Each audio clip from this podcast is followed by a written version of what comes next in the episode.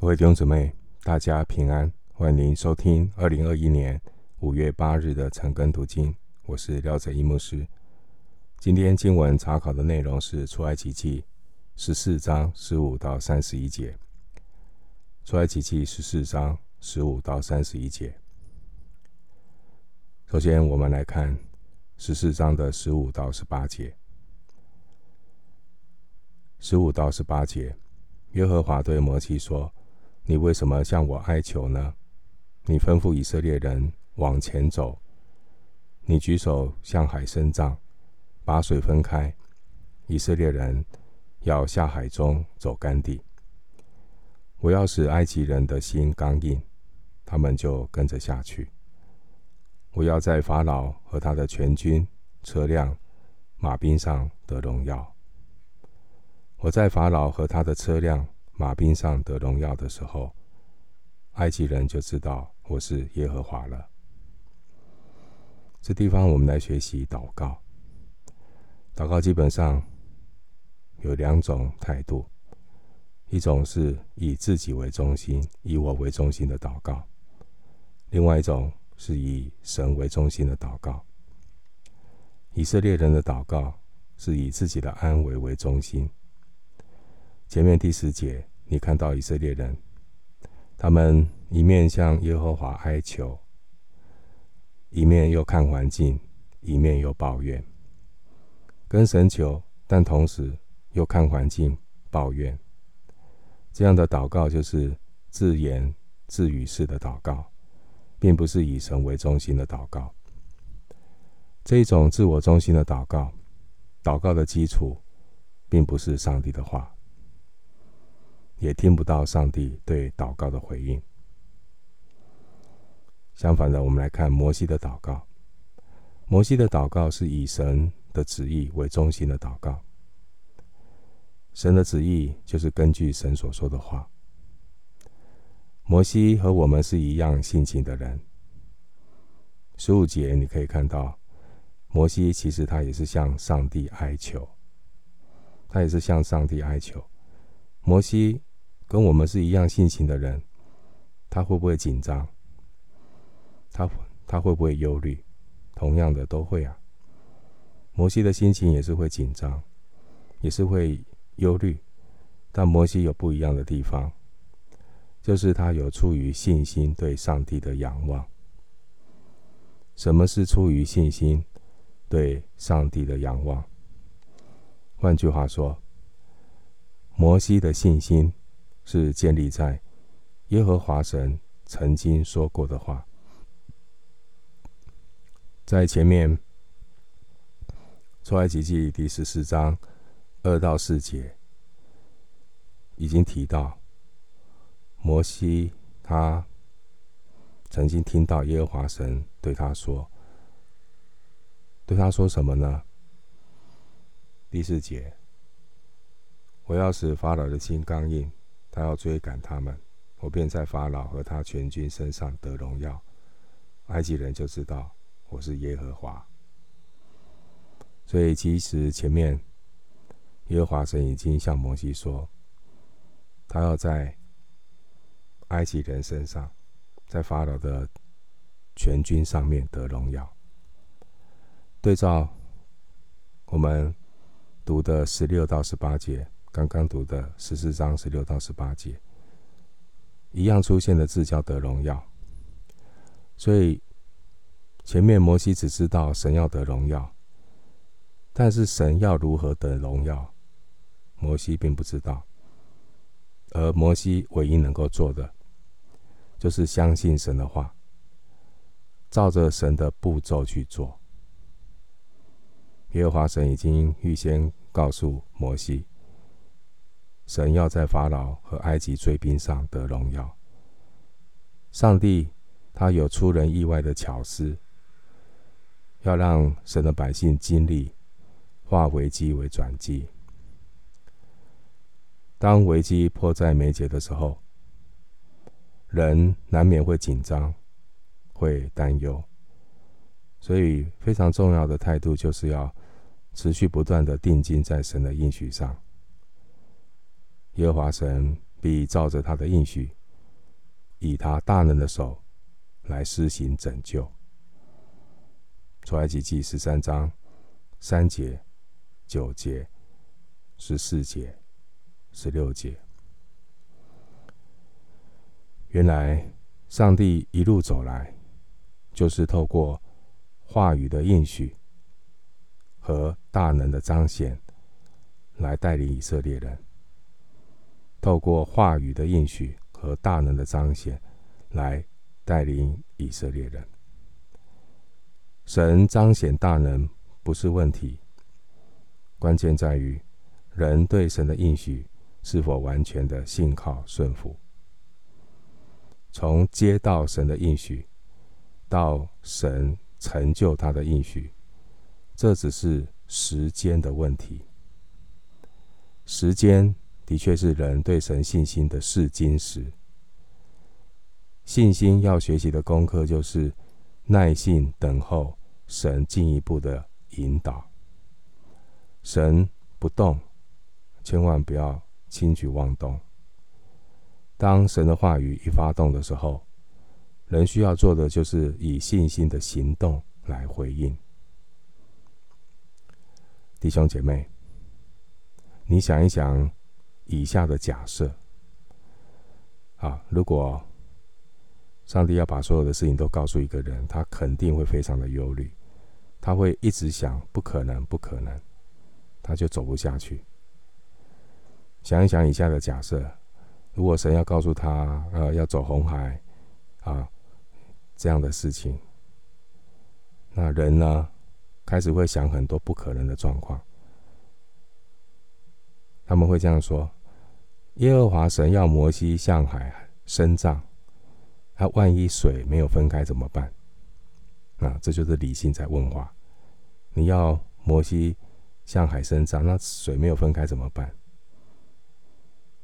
或是以色列人要下海走干地，好啊，走下去了。那万一分开的海水又合上来怎么办？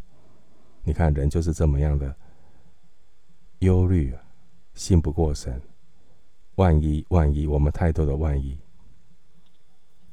或者说，哦，你说神使埃及人的心刚硬啊，那他们就跟着也跟着走红海啊。如果上帝没有及时让红海合起来，怎么办？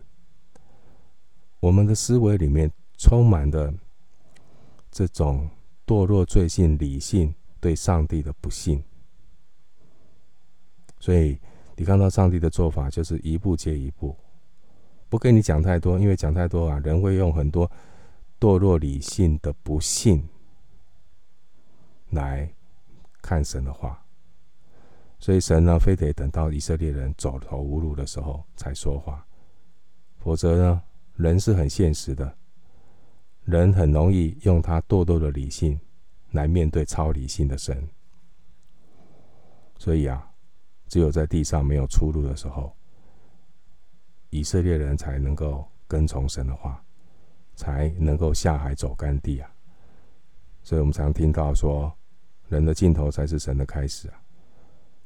否则人啊，多多理性是信不下去的，因为神的话是超理性，神是行神迹的神。我们天然的天然人堕落的理性，根本是不相信这些事。听到很多人常常抱怨不明白神的旨意，其实更难的是遵行神的旨意。人呢的做法都是，我要先知道神的旨意，然后再用我堕落的理性决定要不要遵行，这就是人。但是如果人不立志遵行他的旨意，神是不会去向我们显明他的旨意。人的理性必须要在信心里，先在信心里经历了神，然后神会让我们去领会。神是怎么样一位神，以及神作为背后的心意。所以信在先，知道在后。希伯来书说：“我们因为信，所以知道。”世界上的逻辑是知道了才信，知道了才才信，不叫信。知道才信，那叫做堕落的理性。所以，我们信神的话，我们就会知道。继续来看出埃及记十四章十九到二十节。出埃及记十四章十九到二十节，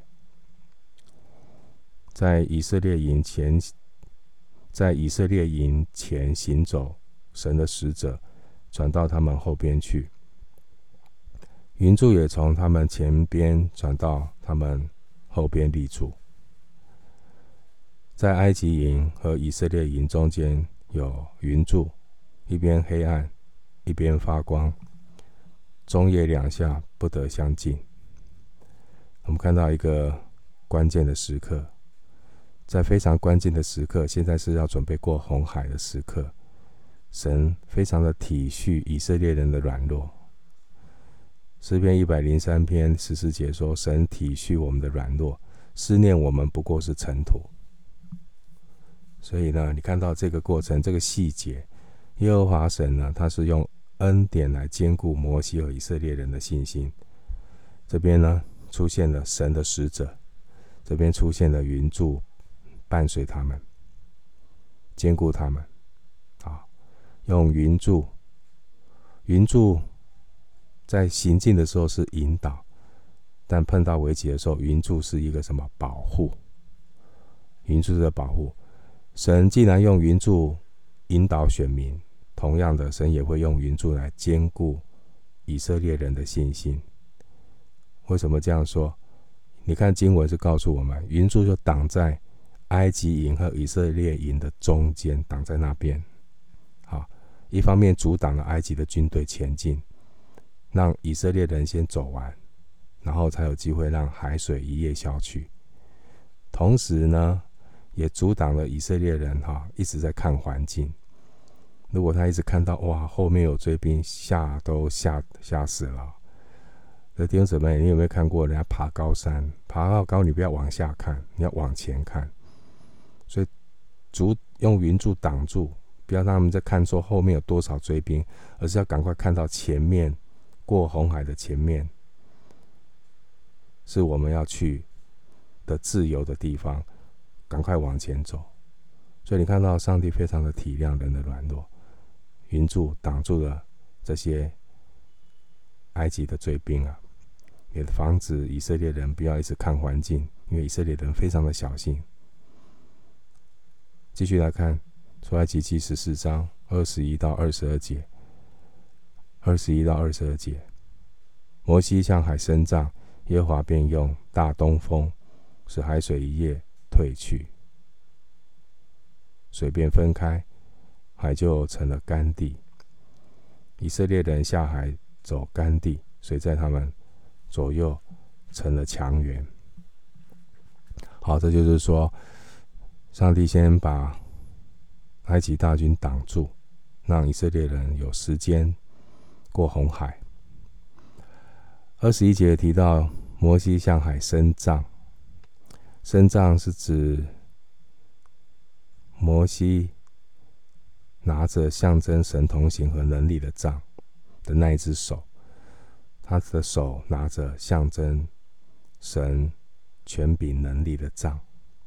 好，二十一节提到。伸杖之后，这个海水一夜退去啊，水分开，海就成了干地，成了干地。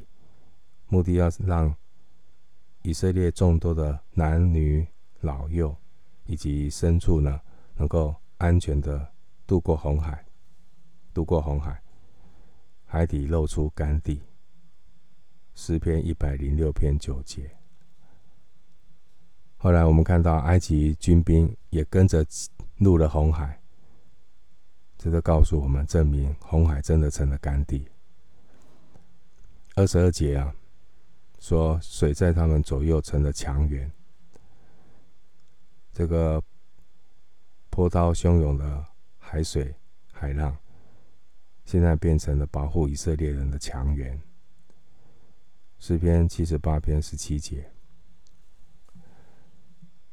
凶涛的汹涌的波涛洪浪成了墙垣。这一切就是告诉我们，如果没有神的允许啊，再大的波浪洪涛都没有办法来伤害神的百姓。连一根头发，神都数算过了。马太福音十章二十九到三十一节，所以上帝呢会保守，让我们在波涛汹涌的当中安然的度过。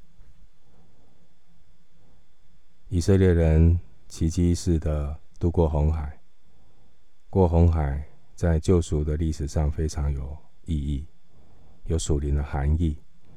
使徒保罗呢，把以色列人过红海的事件比喻成一个洗礼。哥林多前书十章二节，这意味着什么呢？走过红海就是一个过程，如同洗礼一样，意味着过去在埃及为奴的以色列人，他们已经那个旧的以色列已经完全的埋葬在红海里面。现在是一个新的、崭新的以色列重生了。继续来看《出埃及记》十四章二十三到二十五节，二十三到二十五节。接下来看埃及人的军队，他们的下场。二十三到二十五节，埃及人追赶他们，法老一切的马匹、车辆。和马兵都跟着下到海中。到了晨更的时候，耶和华从云火柱中向埃及的军兵观看，使埃及的军兵混乱了，又使他们的车辆脱落，难以行走，以致埃及人说：“我们从以色列人面前逃跑吧，因耶和华为他们攻击我们了。”现在要逃跑啊，来不及了。这个请君入瓮，这就是上帝的巧思。这些追杀以色列的仇敌埃及，最后全部全军覆没。这些埃及人呢，只顾着追赶以色列人，他们完全没有想到他们自己会发生的危险。经文提到，只有法老的军兵都下到海中，至于法老本人呢，可能就在海边的岸上来督导他的军队。二十四节提到云火柱，指的就是云柱和火柱。这云火柱向着埃及人是黑暗的云柱，向着以色列人去发光的火柱。啊不一样。耶和华从云火柱中向埃及的军兵观看，这个观看就是俯视，形容呢，上帝发动攻击，有可能神降下大雨、雷电，使埃及的军兵呢惊慌失措，好，这个全军溃散了。这些埃及人所依靠的战车。现在呢，他们走到那个难以行走的干地上，变成他们的拖累。这就好像诗篇九九篇十五节所说的，他们的脚在自己暗设的网罗里缠住了。继续来看，出埃及记十四章二十六到二十八节，二十六到二十八节。耶和华对摩西说：“你向海伸杖，叫水、人合在埃及人并他们的车辆、马兵身上。”摩西就向海伸杖，到了天一亮，海水仍旧复原。埃及人避水逃跑的时候，耶和华把他们推翻在海中，水就回流，淹没了车辆和马兵。那些跟着以色列人下海，法老的全军，连一个也没有剩下。好，二十六节提到摩西第二次伸出他的杖，象征权权柄的杖。这是伸杖啊，产生了另外一个不一样的效果。这次是吩咐两边的水合拢起来，淹没了埃及的军兵和车马。二十六节，摩西就向海伸杖，到了天一亮。海水仍旧复原，到了天一亮，表示呢，海水的复原是在夜间进行，所以埃及的军兵是在黑暗中行进，并没有觉察到改变的迹象，措手不及，来不及逃跑。当埃及军兵正想要逃跑的时候，已经来不及了，他们全部被海水吞噬。而这一切发生的现象，都是神的大能所带来的结果。你看到十四章二十七节怎么说？怎么描述？十四章二十七节的描述是：耶和华把他们推翻在海中。耶和华把他们推翻在海中，这是神大能的作为。二十八节的经文形容法老的全军覆没，全军覆没。二十八节说什么？他们法老的全军连一个也没有剩下，连一个也没有剩下。这些跟着进入海中追赶选民的法老全军，连一个也没有剩下。所以呢，这些全军会覆没的结果是什么？以色列人后来走旷野嘛，需不需要担心之后法老的军队又杀过来呢？不需要担心了，因为他们精锐的部队已经埋葬在红海里了，他们可以放心的开始旷野行走的日子。而法老全军覆没的风声呢，也传到邻近的国度。台语说“轰动武林，惊动满街”啊，哈，让邻近的这些国家非常的惊恐。哇，发现了这一群以色列人。大军非比寻常啊！他们既然过红海，既然让埃及人的全军覆没，这是一个什么样的一个民族啊？所以这样的一个风声传出去的时候，让外外邦的人非常的震慑。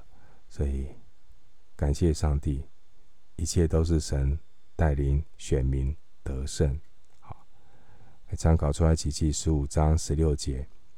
约书亚记十一章九到十一节，继续回到经文，出埃及记十四章二十九节。十四章二十九节，以色列人却在海中走干地，水在他们左右做了墙垣。在海中走干地，好，选民下到海中，却走在干地上，并且还。全部的以色列人，你想想，这么多的以色列人要过红海，要需要多少时间呢？六十万的男人，再加上老弱妇孺，你说两百万，两百万要走一个点要走多久？呃，很难想象。这是一个超越理性的画面，它表明神的大能，神的大能。感谢上帝啊！提摩太后说的章十一节前提到，我们若与基督同死，后面说也必与他同活。最后我们看十四章三十到三十一节，出埃及记十四章三十到三十一节。当日耶和华这样拯救以色列人脱离埃及人的手，以色列人看见埃及人的死尸都在海边了。以色列人看见耶和华向埃及人所行的大事。就敬畏耶和华，又信服他和他的仆人摩西，又信服他和他的仆人摩西。这三十一节是摩西五经当中第一次称摩西为神的仆人。也可以参考民数记十二章七节，申命记三十四章五节。民数记十二章七节，申命记三十四章五节，摩西是神的仆人，而仆人最重要的态度就是听命于神，神怎么说，仆人就怎么做。神做工是用他的话语开始，神用话语做工，啊，他用话语带领以色列人出埃及，他用话语带领以色列人过红海。神说到，他一定做到。在埃及的时候，有十灾的经历，以色列人观看埃及人被耶和华神的大能所击打，神借着摩西所说的话。大有权柄，神说到做到。而过红海的经历，也是以色列人经历神话语和权柄的大能。神说到做到。正因为如此，所以选民学了功课。所以十四章三十一节说什么？选民敬畏耶和华，又信服他和他的仆人摩西。所以哥林多前书十章二节说，都在云里海里受洗归了摩西。所以十灾和过红海再次的显明，摩西是神的仆人，神会为他的仆人背书。所以弟兄姊妹，这是圣经治理的次序，神带领他的仆人，仆人带领他的羊群，他的子民。所以我们要常常的为神的仆人祷告，也要顺服上帝的仆人从神那边的领受和感动，大家一起来做工，一起来跟随主，我们才能够真正的在这个不容易的世界里面为主做美好的见证。这些死里重生的以色列人，经过了红海的以色列人，经过了红海洗礼的以色列人。接下来，他们就要开始学习一个很重要的功课，一生的功课，就是要学习接受上帝话语的管理，接受神话语的管理，要听命于神，要顺服神，要遵行神的话。我们今天经文查考就进行到这里，愿主的恩惠平安与你同在。